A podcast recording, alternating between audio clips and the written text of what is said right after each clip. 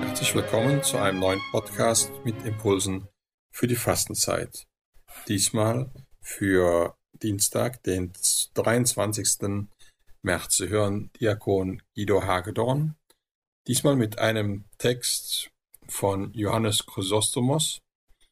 Johannes Chrysostomos war einer der sogenannten vier östlichen Kirchenlehrer, also ein ganz bedeutender Kirchen, äh, Lehrer der Kirche, der mh, mm, in den ersten Jahrhunderten, in den wichtigen Jahrhunderten, in denen sich das Lehramt entwickelt hat, ganz viel beigetragen hat zu eben dieser Ausgestaltung der Dogmatik äh, beigetragen hat, zur Ausgestaltung der Lehre, wie wir sie heute als kirchliche Lehre in der katholischen Kirche, auch der evangelischen, vor allen Dingen aber auch der orthodoxen Kirche kennen.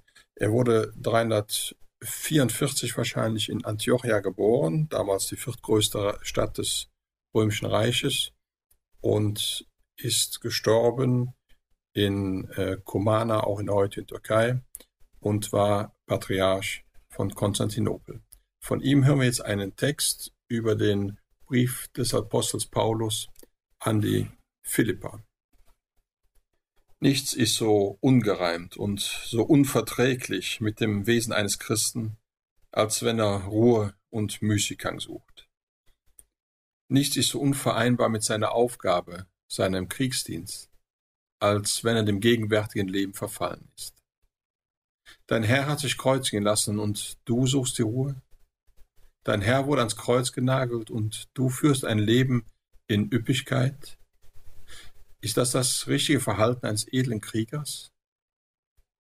Deswegen schrieb Paulus, viele, von denen ich oft zu euch gesprochen habe, doch jetzt unter Tränen spreche, leben als Feinde des Kreuzes Christi. Es gab Christen, deren Christentum geheuchelt war. Sie lebten in Bequemlichkeit und Üppigkeit. Das aber widerspricht dem Kreuz. Deshalb sprach er dieses Wort Kreuz aber heißt im Kampf bestehen, nicht nach einem lockeren Leben, sondern nach dem Tod verlangen. Jene aber tun das Gegenteil. Wenn sie auch behaupten, wir gehören zu Christus, so sind sie doch Feinde des Kreuzes. Denn liebten sie das Kreuz, so müssten sie sich um ein Leben des Kreuzes bemühen. Wurde dein Herr nicht gekreuzigt? Wenn du es auf seine Weise nicht kannst, ahme ihn so nach. Wenn dich kein anderer kreuzigt, kreuzige dich selbst. Ich sage, kreuzige dich selbst. Aber das heißt nicht, töte dich selbst. Nein, das nicht. Das wäre frevelhaft. Halt es wie Paulus, der sagt, mir ist die Welt gekreuzigt und ich der Welt. Wenn du deinen Herrn liebst, dann stirb seinen Tod. Lerne, welche Kraft das Kreuz hat und wie viel Gutes es gewirkt hat und wirkt, wie sehr es eine Sicherung des Lebens bedeutet. Durch das Kreuz wird alles vollendet. Die Taufe kommt durch das Kreuz. Man muss die Besiegelung mit dem Kreuzzeichen erhalten. Die Handauflegung geschieht in der Form des Kreuzes. Ob wir unterwegs sind oder zu Hause oder irgendwo sonst, immer ist das Kreuz ein hohes Gut, eine rettungbringende Waffe, ein unüberwindlicher Schild im Kampf gegen den Teufel. Wenn du also gegen ihn kämpfst, dann trägst du das Kreuz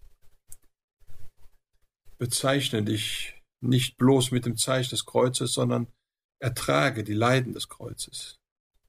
Christus nannte die Leid Kreuz, als er sagte, wer nicht sein Kreuz auf sich nimmt und mir nachfolgt. Das heißt, wer nicht zum Tod bereit ist. Das sind die Missratenen, die Leib und Leben lieben, und sie sind die Feinde des Kreuzes. Jeder, der Wohlleben und irdische Sicherheit liebt, der ist ein Feind des Kreuzes, in dem Paulus sich rühmt, dass er das umfasst, dem er gleichförmig sein möchte, wenn er schreibt, mir ist die Welt gekreuzigt und ich der Welt. Nun schreibt er, ich spreche unter Tränen. Warum?